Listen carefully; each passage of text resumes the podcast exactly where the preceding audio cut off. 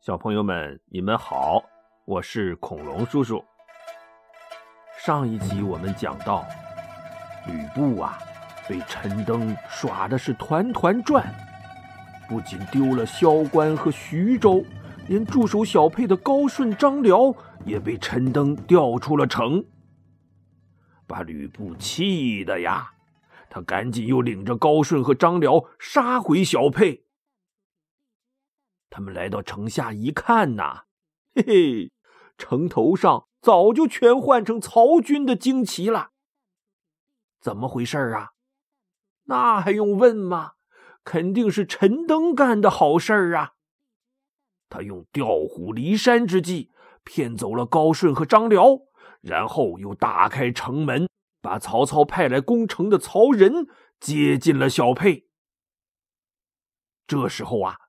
吕布猛然看见陈登啊，正站在城楼上冷笑呢，气得他指着陈登就破口大骂呀！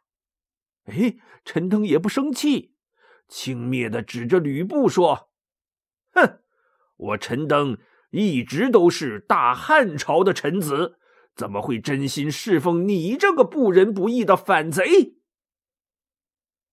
吕布大怒。他正要下令攻城呢，突然背后喊声大起，他回头一看呐，原来是张飞率领着一彪人马杀了过来。他赶紧让高顺去挡住张飞，可高顺哪是张飞的对手啊？没几个回合就败下阵来。吕布啊，只好亲自拍马来斗张飞。这两位。也是一对冤家呀，一直就互相看不顺眼儿，几乎每次都是见面就打。他俩这正叮叮当当打的热闹着呢，突然又传来一片喊杀声。吕布偷眼一看，不好，是曹操的大部队到了。他立刻就慌了神儿了。这还打什么打呀？赶紧跑吧！吕布奋力挥出一戟，逼退张飞，然后一拍赤兔马，领着自己这些部下是夺路而逃啊！也不知跑出去多远，跑的正是人困马乏的时候，突然前边“叨唠唠”一声炮响，又闪出一彪人马，拦住了去路。为首的一员大将横刀立马，大喝道：“吕布休走！关羽、关云长在此。”吕布没办法，只好硬着头皮打吧。还没打几下呢，后边的张飞就追上来了。吕布虽然厉害，可他生平啊最怵的就是关羽、张飞这哥俩了。论单打独斗，他还能略占上风，但是这哥俩一起上，他就只有招架之力了。更何况现在后边还有曹操的大部队呢，他无心恋战呐，瞅准机会，虚晃一戟，是拨马就跑啊！也多亏他胯下的赤兔马和手中的方天画戟，吕布好歹杀出了重围。带着陈宫和残兵败将逃进下邳城去了。赶跑了吕布，关羽和张飞这哥俩手扶着手，这个喊一声“二哥”，那个叫一声“三弟”，两个人是喜极而泣呀。原来呀，他们自从在小沛城外。被吕布的军队给冲散以后，就各自躲到深山里聚拢溃散的军队。今天这是得到信儿了，才不约而同的赶过来帮忙。哥俩赶紧一起进入曹操的大营，终于见到了大哥刘备。兄弟三个又抱在一起哭了一场。这一仗下来，曹操啊！一举拿下了徐州、小沛和萧关，是大获全胜啊！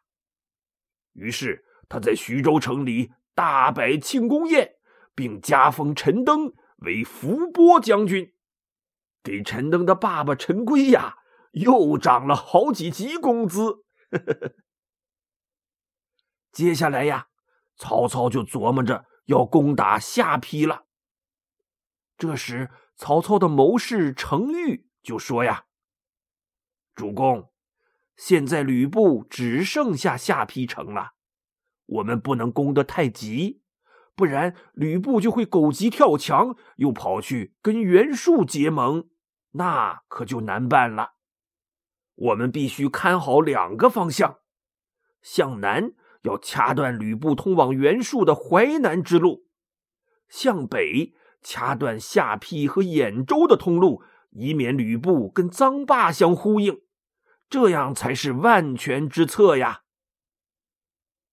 曹操点点头说：“嗯，下邳这个方向我自己就能搞定，通往淮南这一路嘛，就拜托玄德了。”刘备赶紧起身说：“丞相放心。”刘备保证完成任务。于是啊，刘备就带着关羽、张飞往南去了，而曹操呢，则亲率大军直接杀奔下邳城。小朋友们还记得下邳城吗？之前呐，陈登不是骗吕布把粮草和家眷都从徐州搬到下邳去了吗？哎。你别说呀，这会儿还真被吕布派上用场了。这下邳城啊，在泗水的边上。泗水那时候可是淮河的一大支流，哎，也算是下邳城外的一道天险了。所以吕布啊，虽然刚打了败仗，丢了徐州，这会儿呃，他倒是不着急了。反正城里有粮食，不愁吃不愁穿的，又有泗水的天险，你曹操能拿我怎么样啊？可陈宫心里焦虑呀，他就劝吕布说：“将军呐，我们应该趁着曹操刚渡过泗水，立足未稳的时候，突然出击，打曹操一个措手不及呀。”吕布那自以为是的劲儿又上来了，他摆摆手说：“哎，我们刚打了好几场败仗，士气正低落着呢，就让曹操先来打我们吧。等他们打累了，我们再出城一反击，不就把他们都赶进泗水里喂王八了吗？” 这把陈宫急得直挠脑袋，但也拿吕布没辙呀。毕竟吕布是主公，是老板，自己只是个打工的呀。过了几天呐，曹操的大军就渡过了泗水，在下邳城外扎下了大营。曹操领着众将来到城下，冲着吕布喊道：“我听说奉先又要跟袁术通婚。”所以才特地领兵来劝阻你，奉先呐，袁术可是个自立为帝、大逆不道的反贼，但你却是诛杀董卓老贼的功臣呐！你怎么这么糊涂啊？要跟袁术那个反贼合伙呢？你赶紧投降吧，我还能在皇上面前保举你，免了你的罪，咱们。还是好同事、好战友啊！不然，等我一旦攻破了下邳城，你可就后悔都来不及了。吕布啊，字奉先。你说这曹操多会狡辩呐！明明是他要来打吕布，他却说吕布要串通袁术。可吕布啊，更缺心眼儿，他一琢磨。哎，好像曹操说的是这么回事哈。于是他就说：“请曹丞相先退兵吧，呃，我们再商量商量。”这一下可把旁边的陈宫给气坏了，他指着曹操大骂道：“曹操，收起你的花言巧语吧！你就是个口蜜腹剑的奸贼。”说着，他嗖一箭就射在曹操头顶的伞盖上。怎么曹操也有伞盖呀？他现在是曹丞相啊！哎，有着打伞的待遇。这冷不丁一箭，可把曹操吓了一跳。他愣了一愣，才指着陈宫，咬牙切齿的骂道：“匹夫，我非杀了你不可！”说着，他立刻下令攻城。陈宫转过头对吕布说：“将军，曹操远道而来，战线拉得太长，肯定不能打持久战。您呐，可以带领一部分兵马驻扎在城外，我带领剩下的人守城。只要曹操来攻城，您就攻打他的身后；如果他去攻打你，我就率军打他的身后。”这样，我们互为犄角之势，让曹操两头忙活。只要能拖上十天半个月的，等曹军没粮食、饿肚子了，我们就可以进行反击了。哎，这回吕布没反对，他点点头说：“嗯，公台所言极是啊。”他扭头就回家收拾东西，准备出城驻扎了。这会儿啊是冬天，吕布就让仆人多带些棉衣。仆人们正忙里忙外的准备着呢。哎，吕布的大老婆严氏听见动静了，他出来问：“当家的，你这是要去哪儿啊？”吕布说：“陈宫给我出了个主意，让我去城外驻扎些日子。”严氏紧走几步，上前拉住他说：“当家的，你可是全军的统帅和一城之主啊！你把我们老婆孩都丢在城里，自己却孤军奋战，跑到城外。这一旦有个闪失，你让我们这孤儿寡母可怎么活呀？”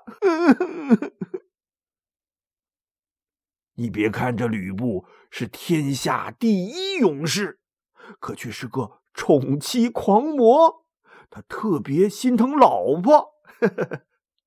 严氏这么一哭啊，哎，他就受不了了，赶紧是连哄带劝的把严氏扶进了屋里。他也不收拾了，也不管军队了，就在家里陪老婆，一连三天都没出府。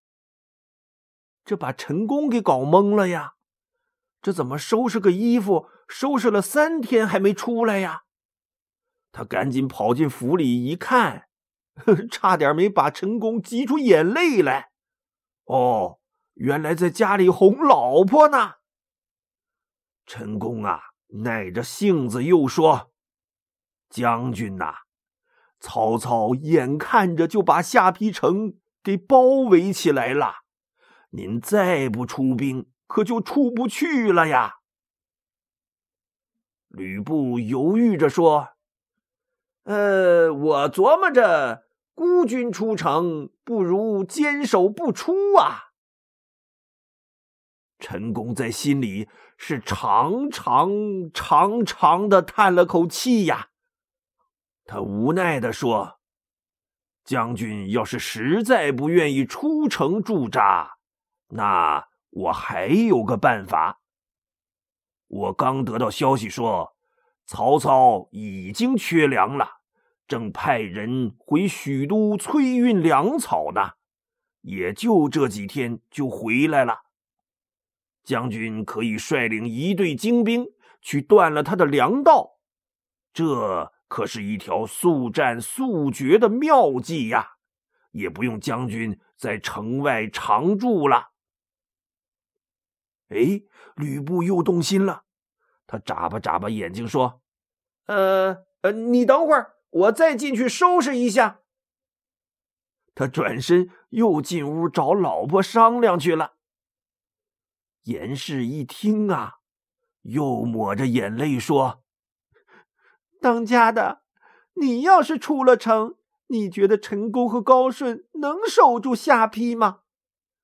当初在长安的时候，你就抛下我们孤儿寡母的自己跑了，现在又想扔下我们。哎，也罢，将军，你前程似锦，别让我们这些女流之辈给你耽误了。你想去就去吧。说完呐，他往桌上一趴，是放声大哭啊。吕布被严氏一句话说到了痛处，杵在那儿，劝也不是，哄也不是，他一跺脚，转身又进貂蝉的屋里了。貂蝉听明白了原委，依偎在吕布的怀里，轻声说：“貂蝉全凭将军做主，将军只要保护好自己，貂蝉也就放心了。”哎。吕布听了这话，立刻又豪情万丈了。他一拍胸脯说：“你不用担心，我吕布有方天画戟和赤兔马，谁敢靠近我？”说完呐，看着怀里温柔美丽的貂蝉，吕布啊，又舍不得离开了。于是他雄赳赳、气昂昂的出来，对陈宫说。我想明白了，曹操运粮回来的消息肯定是他设下的圈套。曹操诡计多端，我们不能轻举妄动，还是坚守城池为上策。陈宫啊，差点没喷出一口老血来。他强忍着怒火走出府门，仰天长叹：“唉。”我等都死无葬身之地啦！连陈宫都不管他了，吕布啊就更洒脱了。他干脆也不理外边怎么攻城、怎么守城了，每天呢就待在家里陪着两个老婆喝酒解闷儿。哎，这小日子过得真是滋润呐！他在家里哄老婆。那些个手下部将可不想陪他一起等死啊！他的两个谋士许四和王凯忍不住一起来找吕布说：“呃，将军，咱们就这么困在这儿也不是个办法呀。要不咱还是去找袁术吧？只要袁术肯发兵，咱们内外夹攻，肯定能打败曹操啊！”吕布啊，也不愿意动那个脑子了。他一招手说：“好吧，我就写封亲笔信，你们俩拿去送给袁术商量商量吧。”于是他就写了封信，又派部将张辽、郝萌带着一千人护送着这两位谋士，杀出了下邳城，给袁术送信儿去了。好，小朋友们，今天的故事就讲到这里，我们下期节目再见。